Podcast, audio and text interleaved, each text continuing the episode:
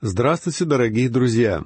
Мы рады снова встретиться с вами на наших беседах по книгам Священного Писания. В прошлый раз, как вы, наверное, помните, мы изучали пятую главу книги пророка Амоса. Амос был простой пастух из Фикои, заброшенного селения, находившегося в пустыне в стороне от оживленных дорог.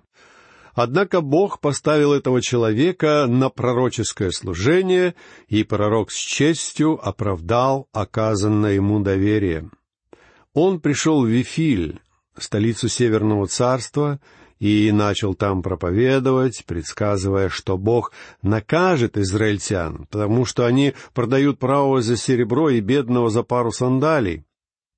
У десяти северных колен был закон Моисея — израильтяне были народом Божьим, однако они совершали те же грехи, что и окружающие их народы. Израиль вел себя точно так же, как языческие народы, которые когда-то были изгнаны с земли обетованной. Жителям Вифиля и священникам царя, конечно же, не понравилось пророчество Амоса о грядущем наказании и главный священник Амасия однажды даже пришел к Амосу, чтобы заставить его уйти обратно в Фикою. Амос не был искушен во всех хитросплетениях внутрицерковной политики. Он был очень наивным человеком. И он отвечает Амасии. «Ты говоришь, я не проповедник, я знаю это, ты прав, и я не пророк, даже не сын пророка.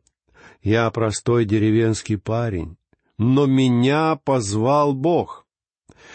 Призвание Божие побуждало этого простого деревенского парня отправиться в чужую землю и испытать там немалые тяготы и лишения.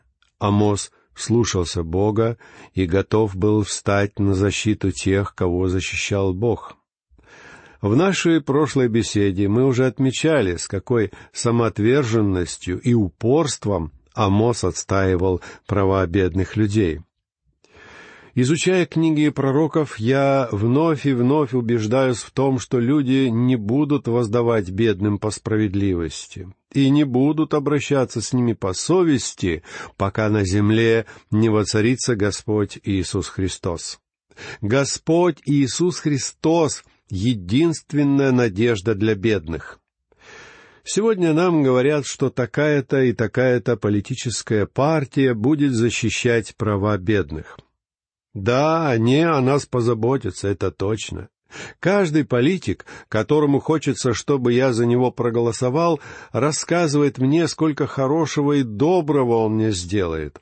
Потом я голосую за него, а после выборов оказывается, что налоги все растут и растут, и что вместо заботы о народном благе политики заботятся о своих льготах и доходах.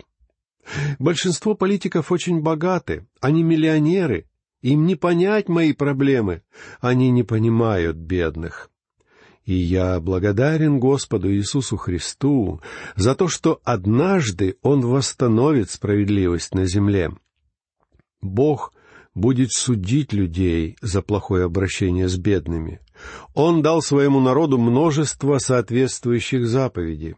Но сейчас я упомяну только одну из них, записанную во Второзаконии, глава 16, стих 19. «Не извращай закона, не смотри на лица и не бери даров, ибо дары ослепляют глаза мудрых и превращают дело правых.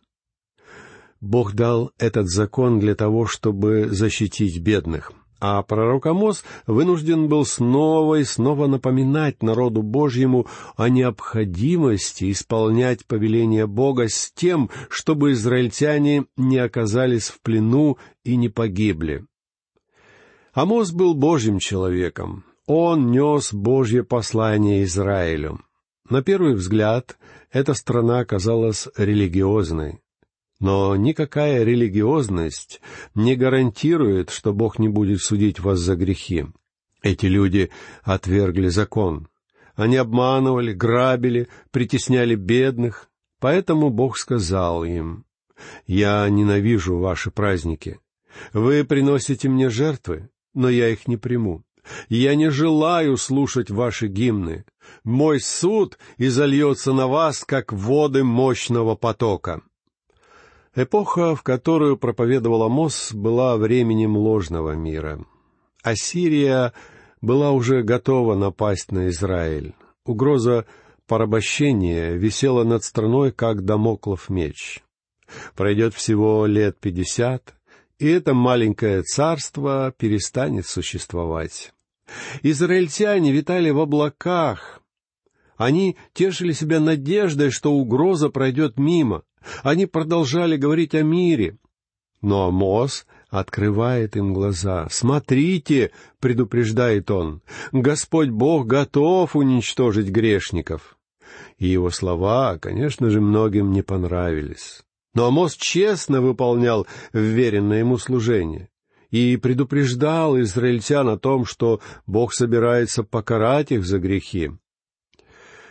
А сейчас давайте продолжим читать пятую главу книги пророка Амоса и послушайте, что говорит пророк в одиннадцатом и двенадцатом стихах. «Итак, за то, что вы попираете бедного и берете от него подарки хлебом, вы построите домы из тесанных камней, но жить не будете в них. Разведете прекрасные виноградники, а вино из них не будете пить ибо я знаю, как многочисленны преступления ваши, и как тяжки грехи ваши. Вы враги правого, берете взятки и извращаете в суде дела бедных.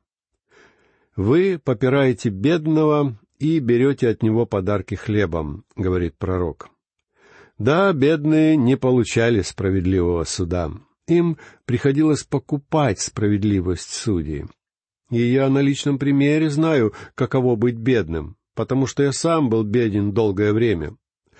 Вы построите домы из тесанных камней, но жить не будете в них, предсказывает пророк. Прекрасные дворцы Самарии сегодня все лежат в развалинах. Они были разрушены вскоре после того, как Аммос произнес эти слова. И вот уже три тысячи лет они лежат в руинах. В те дни бедняк не мог добиться справедливости в суде. Так что же изменилось сегодня? Обычно богачи, которых приговорили к смертной казни, избегают электрического стула или газовой камеры. Я не думаю, что это правильно. Но так действительно случается. Если же бедняка признают виновным, ему не удается избежать казни богач может подать на апелляцию, отвертеться от тюрьмы, заплатить и подкупить суд и таким образом уйти от наказания. Бог обращает внимание на то, что в государствах нет справедливости. Бог поручил земным властям управлять этой землей. Они ответственны перед Ним. И если им не удается справедливо править, то Бог смещает их. В результате Божьего вмешательства с исторической сцены исчез Рим. Теперь давайте обратим внимание на тринадцатый стих. «Поэтому разумный безмолвствует в это время, ибо злое это время». Иначе говоря, человек в то время не мог добиться справедливости, и многим хорошим людям затыкали рты. Это делалось из осторожности, на случай, если им захочется взбунтоваться. А тех, кто пытался сопротивляться, не ждало ничего хорошего. Трагедия наших дней заключается в том, что мы много говорим о свободе прессы, о свободе телевидения, о свободе слова, но на самом деле не так уж мы и свободны.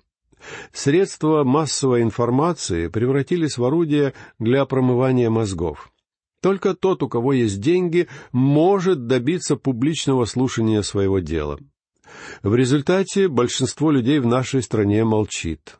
Они знают, что их голоса никто не услышит, и они ничего не значат. Мы живем в печальное время, и наше положение чем-то похоже на положение Израиля при Амосе. Господь снова и снова призывает Израиль обратиться к истине и ходить путями правды. Послушайте стихи 14 и 15 из пятой главы книги пророка Амоса. «Ищите добра, а не зла, чтобы вам остаться в живых, и тогда Господь Бог Саваоф будет с вами, как вы говорите. Возненавидьте зло и возлюбите добро, и восстановите у ворот правосудия. Может быть, Господь Бог Саваоф помилует остаток Иосифов. В наше время либерально настроенные люди, которых поддерживают богатые организации, могут позволить себе предавать интересы государства и в то же время избегать наказания. Такие люди даже становятся героями. А бедные, но честные люди не могут добиться слушания своего дела. Бог говорит, «Возненавидьте зло и возлюбите добро, и восстановите у ворот правосудия. Может быть, Господь Бог Саваоф помилует остаток Иосифов, пишет Амос. Иначе говоря, Амос сообщает народу, у вас есть еще шанс.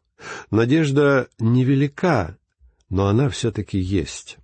Далее Амос обращается к другой теме — предостережению о грядущем суде, о Дне Господнем. Послушайте стихи с шестнадцатого по восемнадцатый из пятой главы. «Посему так, — говорит Господь, Бог Саваоф, Вседержитель, — на всех улицах будет плач, и на всех дорогах будут восклицать, увы, увы, и призовут земледельца сетовать и искусных в плачевных песнях плакать, и во всех виноградниках будет плач, ибо я пройду среди тебя, говорит Господь. Горе желающим дня Господня. Для чего вам этот день Господень? Он тьма, а не свет. Бог призывает израильтян к покаянию. Однако он знает, что они не станут каяться, Поэтому он сообщает о будущем суде. Смерть настигнет всех, все будут скорбеть. Множество людей благочестиво восклицает, что они ждут, не дождутся Дня Господня. А же восклицает по этому поводу, «Увы, горе вам, желающим Дня Господня!» Сегодня люди говорят, «Ах, когда же придет Господь?» Но для них это всего лишь благочестивое восклицание. И если бы они могли представить себе, каким будет день Господень, они бы так не говорили. Амос использует здесь выражение «день Господень». Тему Дня Господня ввел в пророчество Иоиль, и после него многие пророки также начали говорить об этом событии. Многие считают, что День Господень относится к периоду тысячелетнего царства. Так учили меня на младших ступенях моего богословского образования. Иоиль очень осторожно, как и Амос, сообщает, что День Господень будет не светом, а тьмой, День Господень начнется с суда, а потом придет Христос, чтобы установить свое царство на земле. Некоторые комментаторы утверждают, что народ Израиля вел себя цинично и насмехался над пророчествами о Дне Господнем. Но мне так не кажется. Я не согласен с таким толкованием. Напротив, израильтяне были очень благочестивы. Они соблюдали все обряды Моисея, но при этом поклонялись идолам. Для них это была просто религия, как для многих людей, которые сегодня ходят в церковь. Это был безжизненный, формальный ритуал. Сегодня церковные службы так скучны именно потому, что это всего лишь ритуал. Богослужения могут быть прекрасны, приятны для глаз и для слуха, но как они влияют на вашу жизнь? Преобразуют ли они ее? Помните ли вы о служении Господу, когда работаете или идете на рынок за продуктами? Всегда ли вы ведете себя как христиане? Сегодня многие благочестиво восклицают «Ах, когда же придет Господь!» Но если вы один из таких людей, спросите себя, «Вы действительно хотите, чтобы Он пришел?» Или же вам просто кажется, что восхищение церкви избавит вас от земных проблем? В семинарии мы изучали еврейский язык, и вечером, когда нам приходилось делать трудные задания, мой приятель обычно поднимал глаза к небу и говорил, «Ах, пришел бы Господь сегодня ночью!» О чем это говорит? Ему просто было лень учить еврейский. Но вот мы закончили учебу.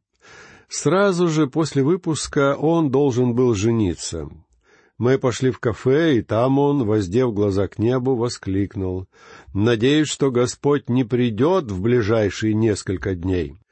Друзья мои, многие из нас ждут восхищения церкви не потому, что мы любим Христа, но потому, что хотим избежать какой-либо неприятной ситуации.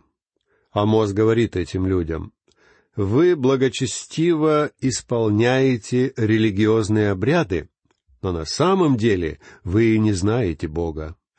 Ведь вы поклоняетесь идолам. День Господень не будет похож на то, чего вы ждете. Это будет для вас не день света, а день тьмы. Сначала вам придется пройти через период великой скорби, и лишь потом настанет день Господень. Наверное, вам хочется сразу попасть в тысячелетнее царство, но этого не будет. Я предупреждаю тех из вас, кто думает, что период великой скорби не касается церкви. Мы не избежим суда. Друзья мои, некоторым из нас еще покажется, что великая скорбь началась после восхищения на небеса. Знаете почему? Апостол Павел пишет во втором послании к Коринфянам, глава пятая, стихи девятый и десятый. «И потому ревностно стараемся, водворяя сли, выходя ли, быть ему угодными, ибо всем нам должно явиться предсудилище Христова, чтобы каждому получить соответственно тому, что он делал, живя в теле, доброе или худое. Судилище Христа — это не суд у Великого Белого Престола. Именно на судилище Христа должны будут явиться все христиане, чтобы каждому получить соответственно тому, что он делал, живя в теле, доброе или худое. Зависит ли спасение от результатов этого суда? Нет. Апостол Павел говорит в первом послании к Коринфянам, глава 3, стих 11 никто не может положить другого основания, кроме положенного, которое есть Иисус Христос. Другого основания спасению заложить нельзя, но мы можем строить на этом основании. Вы можете использовать для строительства дерева, солому и сена, а можете золото, серебро и драгоценные камни — но именно дела каждого человека, а не его спасение и не его личность подвергнутся испытанию огнем. Если дела человека выдержат испытание, он получит награду. А если нет? Павел пишет в первом послании к Коринфянам, глава 3, стихи с 12 по 15. Строит ли кто на этом основании золото, серебра, драгоценных камней, дерева, сена, соломы? Каждого дела обнаружится, ибо день покажет, потому что в огне открывается, и огонь испытает дело каждого, каково оно есть. У кого дело, которое он строил, устоит, тот получит награду, а у кого дело сгорит, тот потерпит урон. Впрочем, сам спасется, но так как бы из огня. Вот почему я часто говорю, некоторые люди, хоть и спасутся, будут ходить на небесах закопченные. Ведь все, что они делали на земле, объяснялось земными причинами. Я буду с вами очень откровенен. Сейчас, приближаясь к закату жизни, я думаю о том, как Вернон МакГи предстанет перед судом Христа. Может быть, вы думаете, что я получу большую награду за то, что многие годы учу Библии? Но вы не знаете меня так, как я себя знаю. Если бы вы меня знали, вы бы наверняка меня не очень-то и слушали.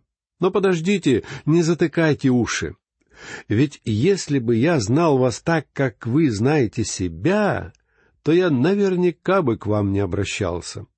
Однако Бог любит каждого из нас и каждому предоставляет возможность спасения. Но желание Бога спасти нас от власти греха совершенно не значит, что мы можем безнаказанно творить все, что нам заблагорассудится. Современные люди допускают большую ошибку, когда полагают, будто древние библейские пророчества, относящиеся к еврейскому народу, не относятся к нашему времени. Но пророк Амос как нельзя конкретнее позволяет нам увидеть события в мировой перспективе. В Слове Божьем, как в Ветхом, так и в Новом Завете, говорится, что Бог является Богом не только для израильского народа, но и для язычников. В Новом Завете эту мысль прекрасно поясняет апостол Павел, и Бог распространяет свою благодать и свой суд на все народы. Хотя в наше время, в эпоху благодати, у Бога есть замысел призвать людей к себе и даровать им прощение, это не значит, что Он совсем не интересуется мирскими делами. Он по-прежнему судит народы всего мира и в книге Амоса мы можем найти потрясающий прообраз этого суда. В своей книге Амос рассказывает нам о том, что Бог — это высший правитель мира, в котором мы с вами живем. И все народы земли ответственны перед Ним за свои дела.